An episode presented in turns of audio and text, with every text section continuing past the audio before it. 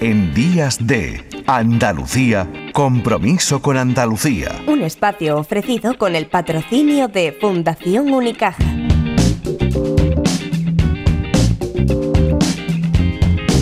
Y la persona que hoy va a representar nuestro compromiso con Andalucía es doctor o doctora, si hablamos de persona, en sociología profesor en universidades norteamericanas como las de Texas o Wisconsin, conferenciante en diferentes países europeos, Japón y Estados Unidos. En la Expo del 92 fue director del pabellón Cruzcampo.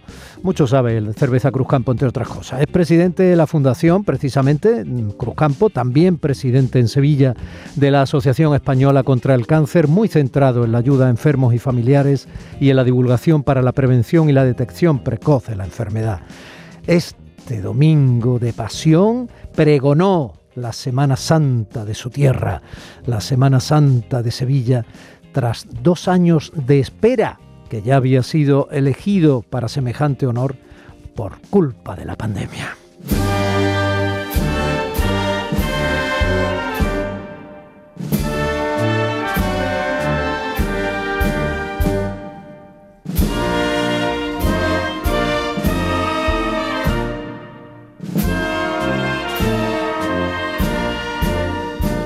Julio Cuesta, buenos días. Buenos días. No quiero yo condicionarle por aquello de que eh, reciba sensorialmente a través de los oídos y de su corazón esta marcha Virgen de los Reyes. ¿eh? Bueno, pues sí, me, sensibiliza. me sensibiliza porque yo creo que, que sabes que tengo familiarmente una vinculación estrechísima con la Virgen de los Reyes, que representa a todas las vírgenes y que además pues he tenido muy cerca durante el transcurso del pregón, porque fue la medalla que llevé en mi pecho, que era precisamente la medalla que mi padre había tenido en la guerra. Luego, me sensibiliza. Claro, claro, profeta y pregonero en su tierra. Jamás, nunca, ni las grandes guerras, ni la Guerra Fría, ni la amenaza nuclear que pudo haber sido el punto final. Nada ni nadie había logrado paralizar el mundo. Lo ha conseguido el elemento vivo más pequeño y simple de la naturaleza. Un ser que ha venido a recordarnos que somos frágiles, mortales, que el poder, el dinero y la ciencia no bastan, que las fronteras no sirven, que todos somos uno que le importamos nada o quizás le importamos mucho. Ese ser ha conseguido rescatarnos del delirio de la autocomplacencia. Ha dejado a la humanidad sumida en la pobreza y en la muerte. Tanta muerte que en palabras de María Sanz, su muchedumbre mana como tu propio llanto galopa por tus ojos sin tregua ni descuido perspicacia de analista, de reflexivo ser humano que conoce la técnica para radiografiar nuestro ánimo, nuestro pensamiento, nuestra filosofía mm, de la existencia. Eh, Julio, qué bonito comienzo. Bueno, es el comienzo que mm, espontáneamente me surgió con mucha contundencia cuando tuve que empezar de nuevo el, pregón. Eh, a los dos meses de haberse cancelado el pregón del año 20, volví al texto que tenía escrito y no me veía en él, no me veía en él, y pensaba que nadie se iba a ver reflejado en nada de lo que dijera. Y eso ha sido una obsesión para mí durante todo el proceso, que poder llegar al corazón de la gente con lo que yo sentía en el mío. ¿no? Y en ese momento, bueno, después de un desierto muy largo, muy largo, en el que no se me ocurría absolutamente nada, me salió eso, efectivamente. Ni siquiera, ni siquiera la palabra, me salió el elemento vivo más pequeño y simple de la naturaleza. Qué cosa, que no tiene ni células. Y así empecé y eso, bueno, pues desarrolló el resto de esa introducción que la, la hice con, con el ánimo de de llegar a un tiempo nuevo, de dejar atrás todo lo malo que ha significado este periodo y tantas otras cosas que signifiquen malas en nuestra vida y, abrir la puerta a la esperanza, abrir la ventana que entrara el aire de una nueva humanidad, de un nuevo humanismo, ¿no? Y eso me inspiró ese comienzo.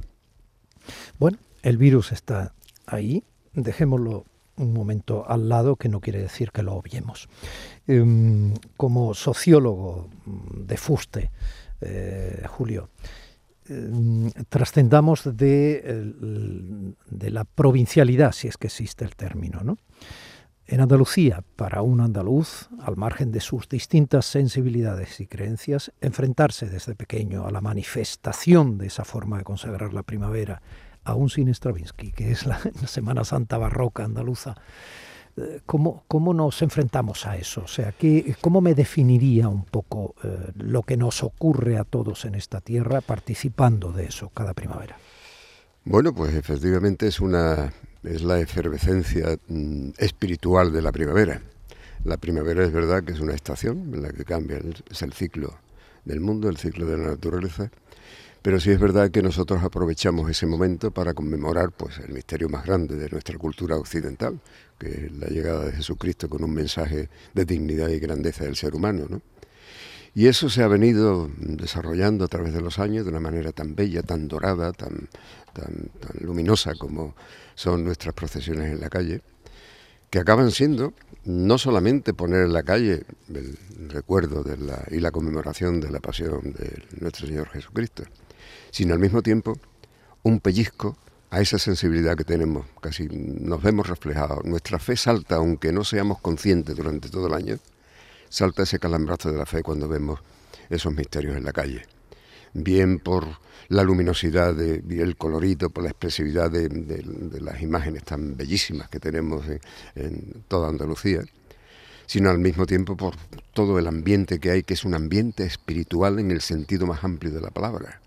Y por eso se explica que la gente esté loca por salir a la calle, por contemplar las procesiones, por disfrutar, por sacar a los niños.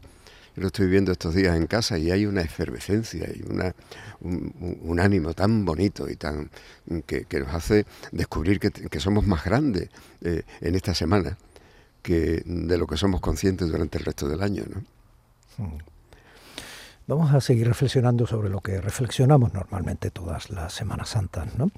Julio, em, la fe es obviamente el soporte de toda manifestación de religiosidad popular, pero esas manifestaciones llega un momento en que se convierten en acendrada tradición, incluso idiosincrásica. Quiero decir que ya nos condiciona, como decíamos, desde niños y obviamente eso también nos hace personas desde esa raíz eh, de una forma determinada que eh, nos identifica ¿no? Eh, a los que somos de un determinado lugar con esas tradiciones. Pero cuando se convierte en tradición, ya no necesariamente la fe es el único elemento, por lo tanto aglutina creyentes y no creyentes.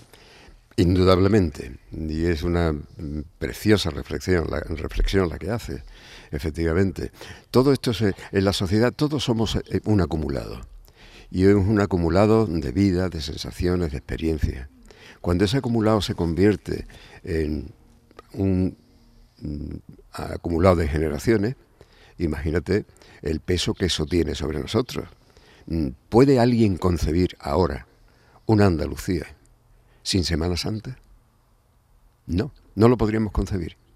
Ni bajo el punto de vista de la fe, ni bajo el punto de vista del movimiento de la efervescencia social a la que me he referido, ni incluso bajo el punto de vista económico. Acaba siendo parte de nosotros.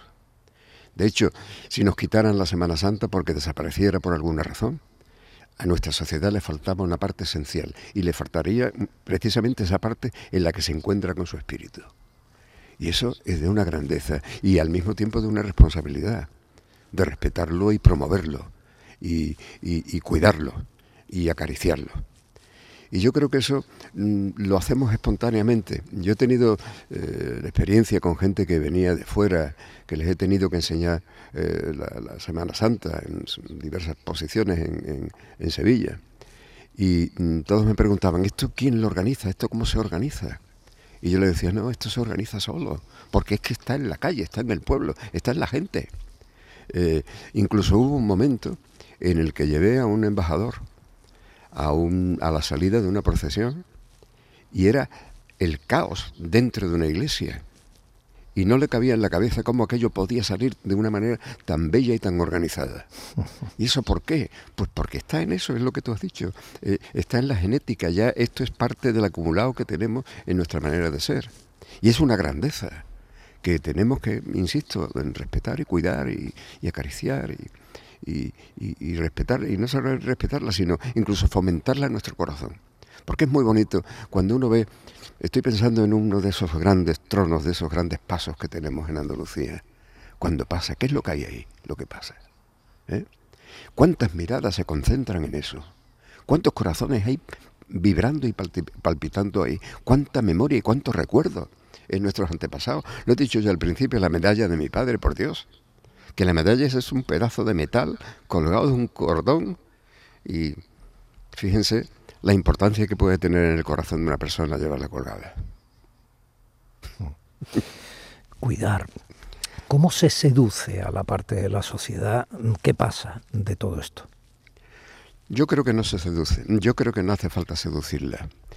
Lo que hace falta es, primero, que eso se vea así y que haya ocasiones en las que se le ayude a la gente a ver ese otro lado del diamante. Eh, es verdad que mm, no todo el mundo tiene la oportunidad de comprender qué es lo que va en un paso, en un trono de nuestra Semana Santa. No todo el mundo comprende que, por ejemplo, que esos dorados que algunos interpretan como un lujo, como una, una exageración, el oro es la manifestación de Dios, es el símbolo de Dios. en todas las culturas, el oro es la manera de reflejar físicamente la divinidad. Y probablemente mm, habría que decirle que cuando vemos el dorado de un paso precioso, ahí lo que está viendo también es una manifestación de la divinidad a través del, brillo y del esplendor del oro. ¿no? Y, bueno, mm, es verdad que, mm, y esto nos lleva a otro aspecto que tiene la Semana Santa, que es el aspecto pastoral. En la Semana Santa hay una lección, una lección evangelizadora, porque ese Señor que vemos en la cruz ahí muerto, Mm, no es una sola imagen que está ahí, es un mensaje. Es un mensaje de la potencia que tiene el ser humano para superar la dificultad y la muerte. Y que hubo un señor que llegó hace 20 siglos, casi 21 siglos ya, que vino diciendo que efectivamente por el sufrimiento se llega a la salvación. Por, como yo decía en mi pregón, refiriéndome a la, haciendo una alegoría de la llegada de la primera vuelta al mundo con Juan Sebastián Elcano, es mm, de llegar de los dolores y el sufrimiento de la mar a la orilla de la esperanza. Y eso está ahí en cada paso que vemos, en cada mirada. Mm, y estoy pensando ahora mismo en uno de esos pasos, por ejemplo, en los que Jesús se enfrenta a Caifás o a Anás o a Pilato. Y si se fija uno en la mirada que refleja esa imagen, es una mirada de humildad, de sencillez, de un ser humano que a pesar de que esté sufriendo, está por encima de las circunstancias. Y eso, bueno, eso tenemos que irlo diciendo, lo tiene que decir la Iglesia cuando tenga ocasión de, explicar el mensaje que hay en cada una de esas, de esas manifestaciones. Y, pero esto a lo que nos lleva también es a ver la complejidad y la grandeza que tiene lo que celebramos en esta semana, ¿no? que es precioso. Julio, eh, un recuerdo de infancia relacionado con la Semana Santa. Hablábamos de la importancia de sentirnos concernidos con lo que ocurre en nuestra tierra una vez al año, en este caso en primavera. ¿Cuál es ese recuerdo de infancia eh, que usted, de alguna forma, pues, bueno, por no haberlo olvidado, evidentemente le, conformó en parte, ¿no? Hacia lo que soy. Bueno, tengo muchos recuerdos de aquellos momentos, de, salir en mi hermandad del Baratillo y llegar totalmente destrozado y verme, verme con mi abuelo detrás, yo sentado en el bordillo de la acera, destrozado, evidentemente. Destrozado de andar, claro, no, como... Claro, no pudiendo ni con el cirio, mm, dándole el cirio a mi abuelo para que me lo sostuviera. Ese es uno. Otro, otro recuerdo muy bonito que tengo de la infancia y lo conté en mi pregón fue cuando mi madre me enseñó en la madrugada, en mi primera madrugada, el paso de la Virgen de la Esperanza de Triana. Y algo que se me quedó grabado y que, que reflejé en mi pregón también de una manera muy sentida, muy sentida y muy emocionada. Y, otra cosa también, ya finalmente, mm, eh, yo tuve la suerte, he tenido la suerte de vivir eh, muy cerca de donde se produce la carrera oficial de la Semana Santa en Sevilla. Y me ha sido, mm, llegar la Semana Santa era un alboroto general en el barrio, ¿no? y, y, es verdad que se anticipaba uno a la Semana Santa con mucha gana porque recordaba lo que había ocurrido el año anterior, siendo muy pequeñito. Aparte de las vacaciones. Aparte de las vacaciones. que no, aparte de las vacaciones. Que, no, que, no es un mal recuerdo. O sea, esa emoción, ese recuerdo sensorial que usted conoce bien como sociólogo, que nos condiciona también, ¿no? La Semana Santa nos traía las vacaciones, es un premio. Entonces, también se asocia, ¿no? Sí, sí. pero, pero, es, es curioso, en aquel momento no importaba tanto que estabas de vacaciones, sino la grandeza de lo que estabas viviendo porque era, era un, alboroto constante, yendo de una procesión a otra, eh, con el caramelo del nazareno, con la bolita de cera, eh, con el zapato que acababas de estrenar, porque se estrenaba en, en aquella época, se estrenaba mucho.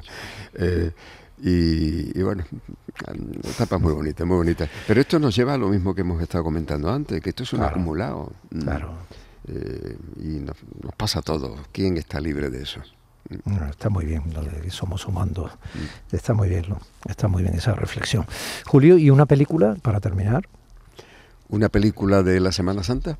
Bueno, O, de algo alusivo sobre la figura de Jesús. no sé si usted la tiene. Mm, sí, bueno, hay, hay, hay, hay, hay muchas que, han reflejado la vida de Jesús.